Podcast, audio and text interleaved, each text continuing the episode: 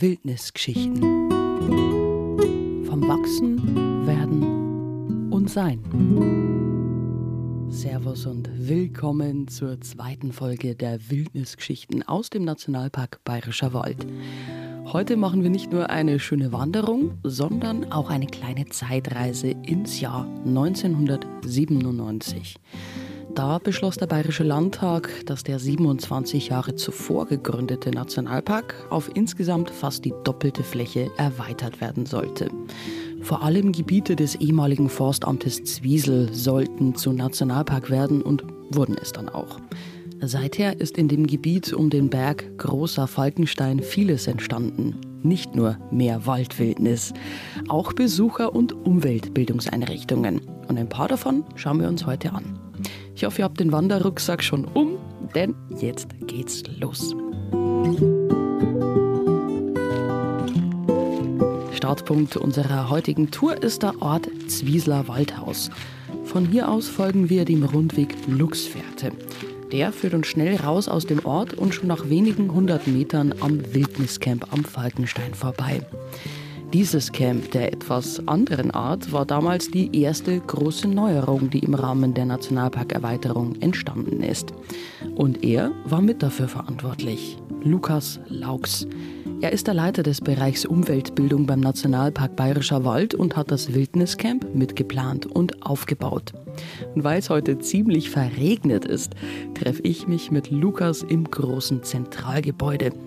Übrigens, wenn man es vom Gipfel des Falkensteins aus sieht, schaut es fast aus wie das Rückgrat eines liegenden Menschen. Und drinnen menschelt's bzw. wuselt's auch ganz ordentlich. Hätte ich jetzt überhaupt meine Schuhe ausziehen müssen, ja. Lukas? Eigentlich schon. Uh. So. Lukas, wir gehen jetzt gerade durchs Hauptgebäude im Wildniscamp am Falkenstein. Was ist jetzt hier alles herinnen? Morgen. Ja, hier im Hauptgebäude, das ist so das Zentralgebäude, wo die Gruppen, gerade wenn sie aus den Themenhütten und aus den Länderhütten hier hochkommen, wo sie sich aufwärmen können und auch übernachten können.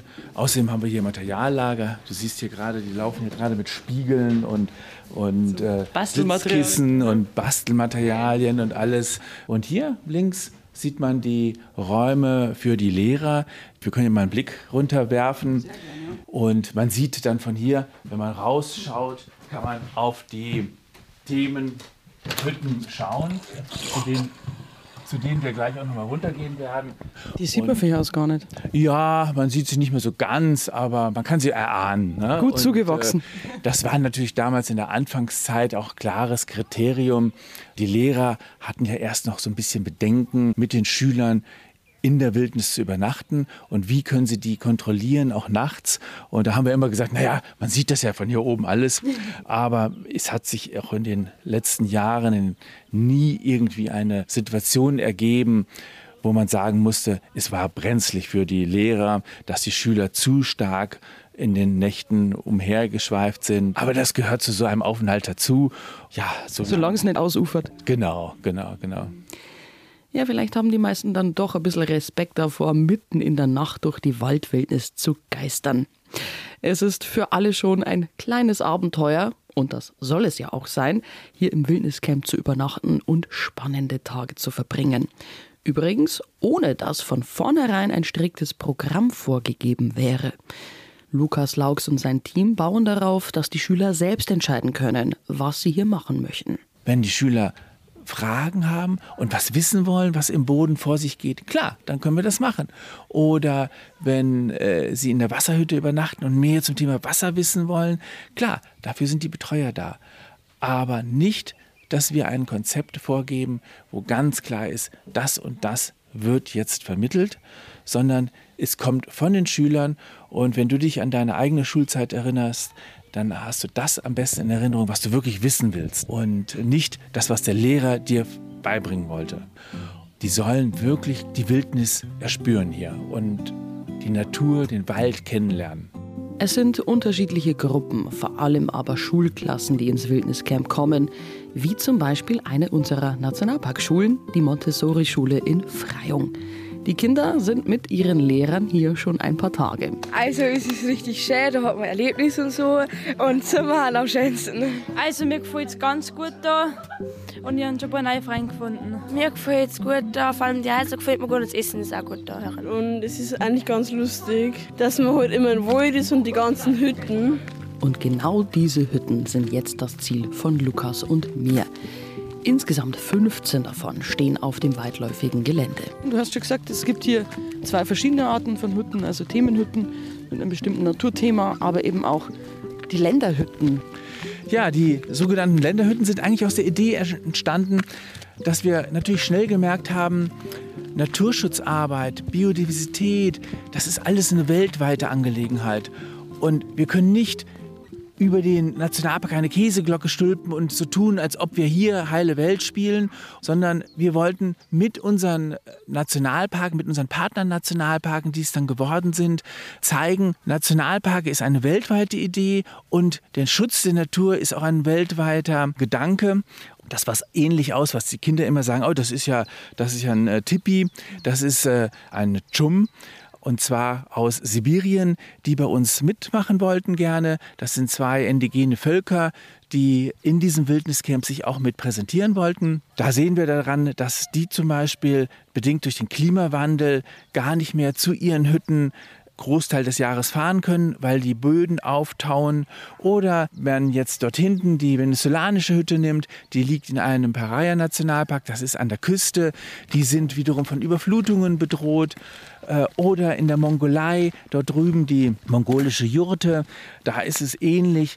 Alle solche Sachen können die Schüler hier erleben und dann natürlich auch einzutauchen, wie schwierig es ist, das Klima wirklich zu schützen und was jeder selber auch dazu beitragen kann. Jetzt sind wir rübergegangen nach Venezuela. Es ist gefühlt gleich mit 20 Grad wärmer naja, geworden. gegangen, wir sind, wir sind mit dem Schiff gefahren. Ne? So. Also, ah, okay. Weil, äh, ja, wir sind ja praktisch von äh, Sibirien äh, über Afrika, jetzt äh, Mongolei Richtung Venezuela gekommen. Und, Schiff, äh, ja. Hier im Wildniscamp liegt Venezuela direkt neben Vietnam. Aber jetzt gehen wir mal nach Venezuela rein.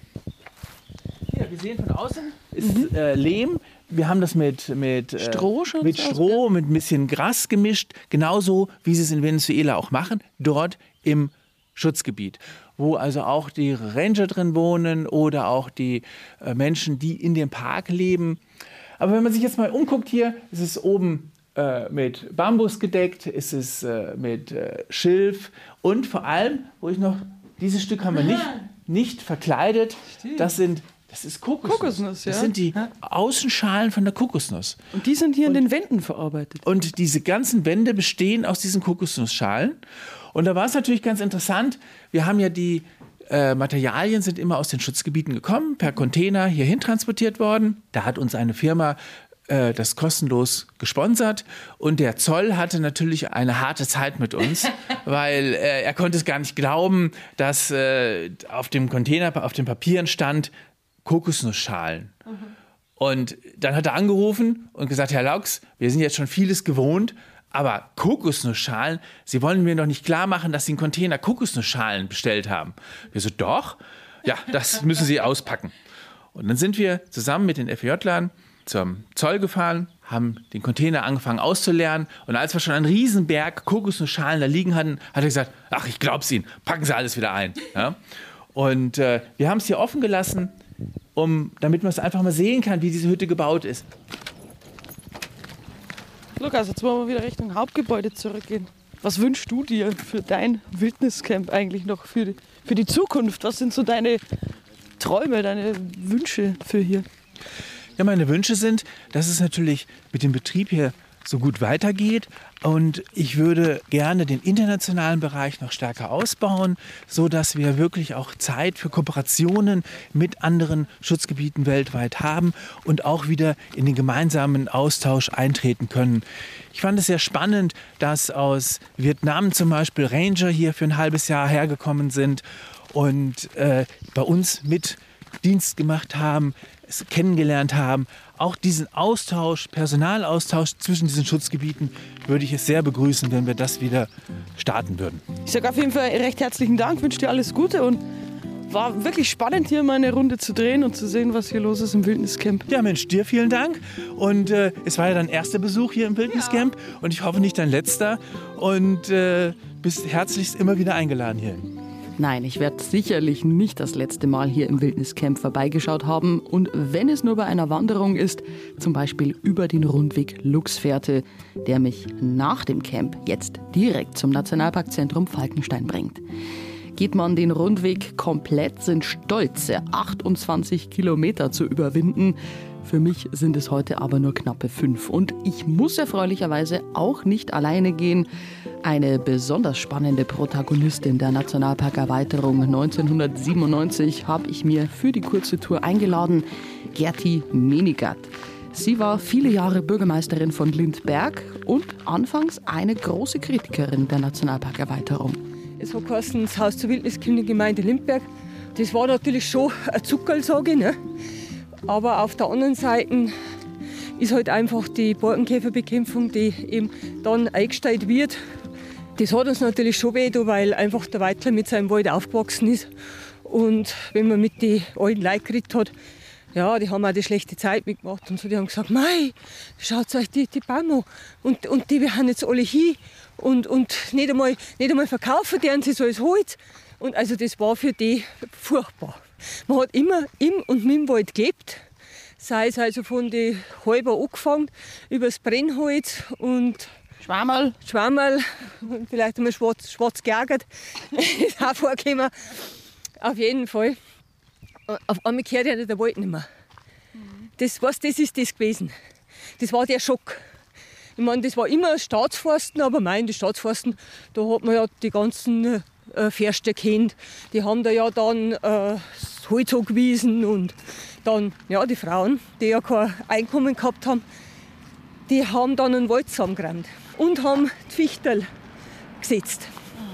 Und da haben sie natürlich ein Geld verdient, ein wenig, ganz, also ein Taschengeld. Ne? Und das ist halt auf einen Schlag alles weggefallen. Jetzt fährt die Waldbahn gerade. Waldbahn, ja. Stundentakt. Ja, Im Stundentakt, ja.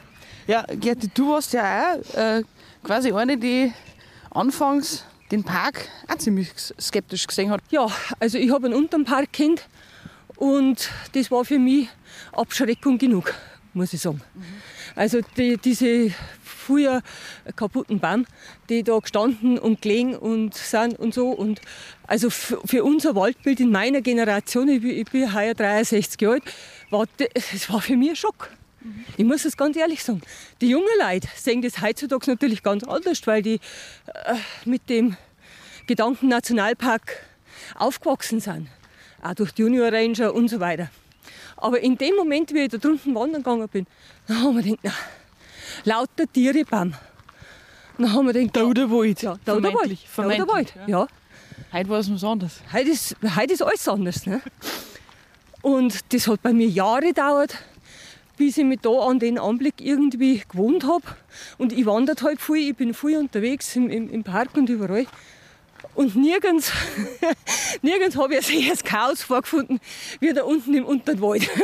Und das war für mich das, dass ich gesagt habe, ich bin dagegen. Ja. Nicht gegen einen Nationalpark, weil sie haben mir dann wunderbare Wanderwege ausgewiesen und so. Und haben mir wirklich viel gemacht für, für auch Besucher und, und für Urlauber. Aber dass der Borkenkäfer nicht bekämpft worden ist. Und das war in den Jahren, waren jedes Jahr aber schon so viel Kubikmeter Schadholz, dass man gesagt hat, ja, da bleibt da gar nichts mehr über. Ja, die Bedenken kann man schon verstehen, gerade auch von den von die Waldbauern selber, weil im Endeffekt es ist es eher Kapital, eher Geld. Ja, natürlich. Das kommt natürlich noch dazu. Wenn Bernd Seiner oder, oder auch die unseren in Limberg, die ja viel Wald haben, gesagt haben, ja, was tun wir dann, wenn er rumkommt? Das Schadholz, das, das, da kriegst du nichts mehr dafür. Ne? Ich meine, dass es jetzt anders gekommen ist, dass durch die Trockenheit, da wo es der Park einmal nicht schuld ist, das alles entstanden ist, dass sie also so viel Holz machen müssen, aber das steht auf einem anderen Blattl. Ja, für alles können wir nichts. Nein, für alles kennt nichts dafür. Und wir haben also heiße Kämpfe ausgeführt, also auch im Kommunalen Nationalparkausschuss, weil die anderen Bürgermeister waren eigentlich alle dafür. Und ich war die Einzige, die dagegen war. Und da hat es also wirklich geschäbert jedes Mal. Nicht nur in der Politik hat es damals vor 25 Jahren ordentlich gescheppert.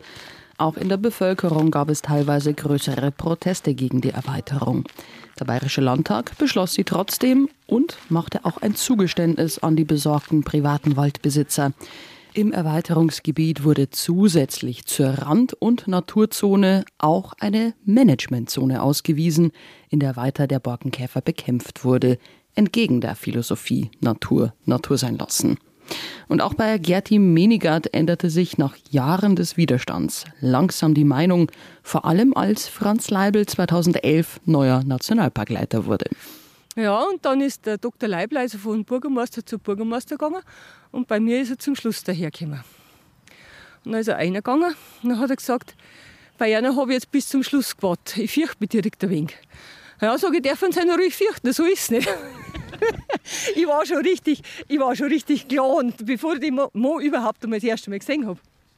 Und dann hat er sich hergesessen und dann haben wir geschmatzt. Und dann habe ich gesagt, wissen Sie was, habe ich gesagt, ich kann es Ihnen jetzt nur so sagen, ganz ehrlich, äh, wie, was ich halte von der ganzen Sache. Und ich würde Sie bitten, dass Sie auch ganz ehrlich mir Ihre Meinung sagen, weil das hinterher versteckt irgendwo, habe ich gesagt, das der Backe nicht. Na, hat er gesagt, das, hat er gesagt jetzt sage ich Ihnen eins. Gegen äh, die Philosophie Natur Natur sein lassen, da rücke ich nicht ab. Kein Millimeter. Über alles andere hat er gesagt, können wir reden. Dann habe ich gesagt, ja gut, ich meine, mir ist das schon klar, dass sie da nicht abrücken können, weil das ist ein Beschluss vom Landtag gewesen. Sie sind der Leiter von der Nationalparkverwaltung und sie können jetzt nicht sagen, mit der wir jetzt in Zukunft den Borkenkäfer bekämpfen. Sage ich, das ist mir schon klar. Aber alles andere, Zusammenarbeit mit der Gemeinde und vor allem mit den Leuten, die haben jahrhundertelang auf ihren Weg am Volkerstraße aufgegangen. Es sind auch Rückwege und auch haben sie aus Holz geholt und so. Ne? Und auf einmal sagt der Park, auf dem Weg dürft ihr nicht mehr gehen. Ihr dürft auch keinen Schaum mehr suchen. Und halber dürft ihr auch nicht mehr zupfen. Habe ich gesagt, wissen Sie was, Herr Dr. Leibel, das packe ich nicht. Da müssen wir schauen, dass wir zu selbst kommen. Und dann haben wir uns so hervorragend unterhalten. Also nach den ersten fünf Minuten haben wir einen Draht zueinander gehabt, wo man denkt, so, naja, wenn er mir jetzt nichts vorgemacht hat, dann kann ich mit dem Mo in Zukunft leben. Und das hat sich dann tatsächlich also zu einer gedeihlichen Zusammenarbeit, muss ich sagen, entwickelt, die also sowohl für den Park, für die Leute wunderbar war. Also war der Herr Leibel sowas wie ein Game Changer auf Deutsch ja. gesagt? Ja, richtig. Ganz genau. Wenn er, wenn er irgendetwas vorgehabt hat bei uns im Gebiet, dann hat er mich geholt, dann sind wir im Wald umeinander gefahren und umeinander gegangen, hat gesagt, schau her, den Weg möchte ich umlegen, da und da hin und das und das. Und passt dir das, hast du was dagegen? Sag ich, nein, wenn es so wird, wie du sagst, kein Problem. Sehr schön, also es, es, es zeigt, ihr habt beide ein, ein sehr vertrauensvolles Verhältnis mittlerweile. Ja.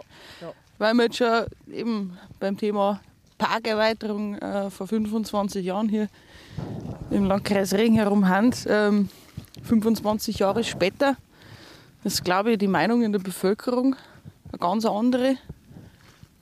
Erstens mit der Bevölkerung und wahrscheinlich auch deine. Was, was ja. hat die Region durch den Park gewonnen?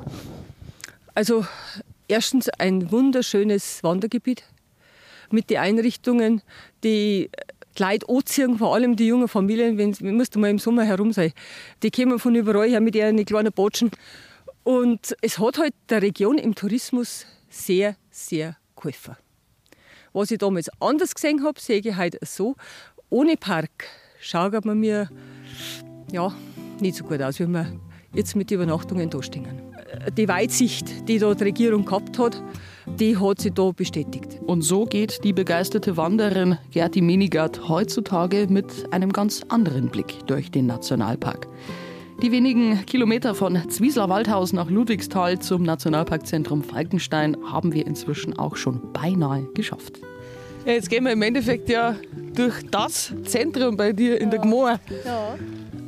Das Nationalparkzentrum Falkenstein mit dem großen Tierfreigelände, über das wir natürlich in dieser Podcast-Folge auch noch ganz verheeren werden. Und mir geht die, da jetzt sagen, bei dem Sau wieder heute mit drin mit einem gemütlichen Kaffee im Haus zur Wildnis. Kannst du noch an der Hand abzählen, wie oft dass du da schon drin warst? Nein. Nein, das kann ich nicht mehr. Also vor allem seit ich, seit ich, äh, seit zehn Jahren Enkel habe, Da war jetzt auf jeden Fall jedes Wochenende herum oder fast jedes Wochenende. Jetzt sind es größer, jetzt äh, gehen jetzt nicht mehr so mit ins Haus zur Wildnis. Aber ich gehe nach wie vor gern. Erstens ist eine tolle Gastronomie, ganz tolle Gastronomie. Und zweitens ist für Kinder sowohl innen wie außen so viel geboten, dass du als Eltern einmal beruhigt hinsitzen kannst und musst nicht alle schauen, wo, wo die Kleinen sind, ob sie sich wehtun oder sonst was, sondern da, da passiert nichts. Da ist kein Auto, da ist kein nichts. Ja. Ganz entspannt lassen Gerti und ich uns den Kaffee in der Haus zur Wildnis Gastro schmecken. Frische Kuchen gibt es dort auch übrigens immer. Nur so als Tipp. Und natürlich die große Erlebnisausstellung nach der Kaffeepause mit Wurzelgang, Nachtraum, Nationalparkkino und vielem mehr ist für Familien mit Kindern echt einen Ausflug wert, das Haus zur Wildnis. Ich kann heute leider nicht länger bleiben, denn meine Tour geht ja noch ein bisschen. Hinter dem Haus zur Wildnis liegt nämlich das große Tierfreigelände. Und hier am Einstieg wartet schon Reinhold Geisbauer auf mich. Ja, guten Morgen. Der Reinhold leitet im Nationalpark Bayerischer Wald das Servicezentrum Falkenstein und ist unter anderem für das weitläufige Areal mit all seinen Wegen und Gehegen zuständig.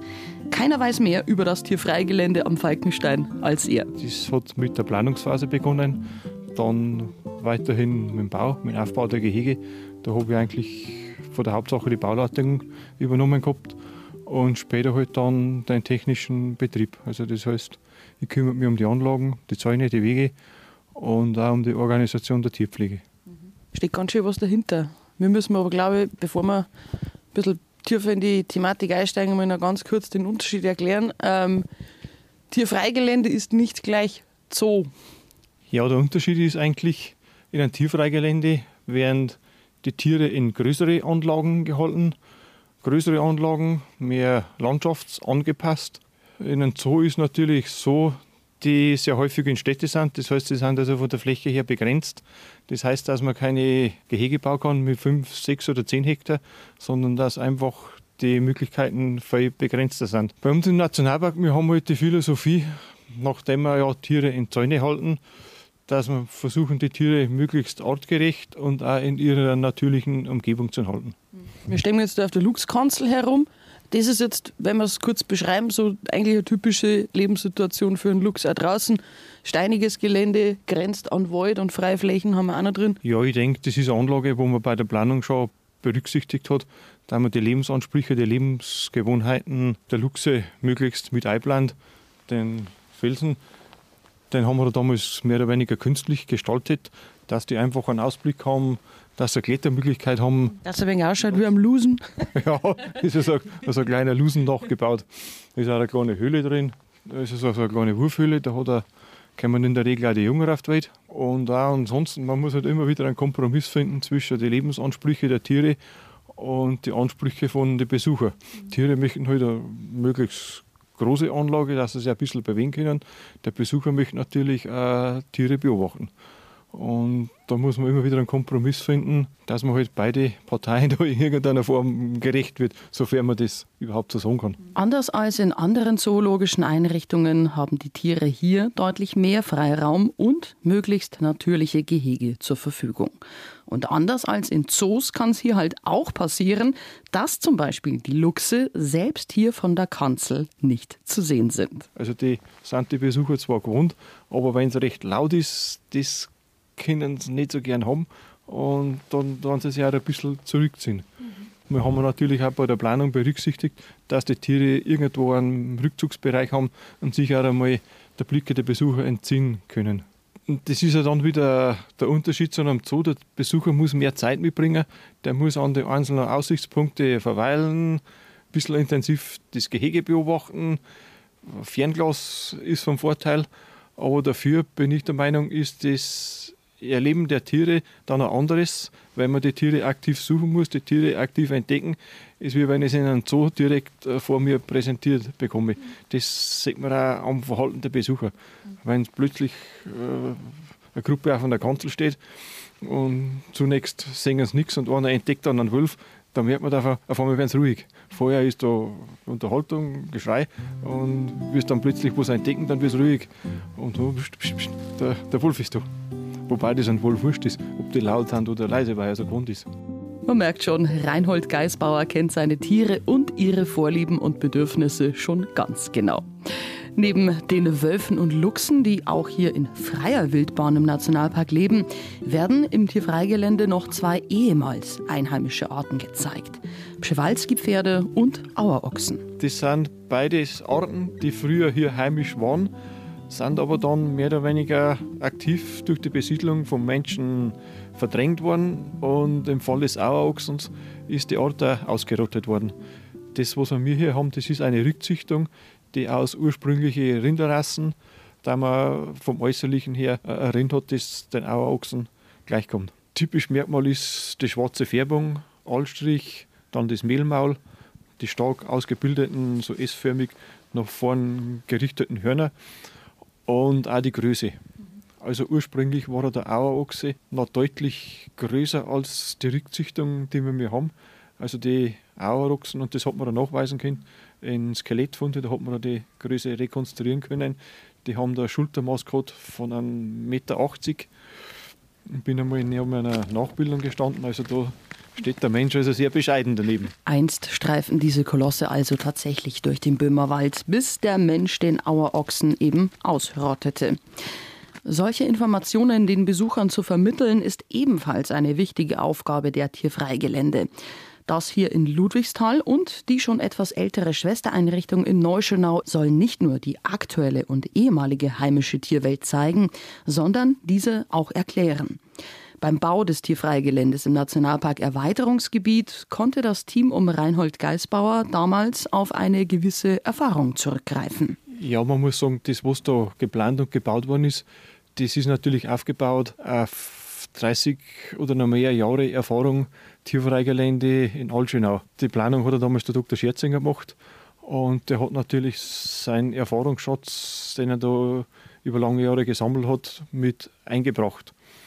Besonderheiten waren natürlich äh, ja, zum einen einmal die Einbindung der Gehege in die Landschaft, wo man Wolfsgehege machen kann oder Luchsgehege oder speziell dann bei den Pflanzenfresser, wo man natürlich auch entsprechend große Weide braucht.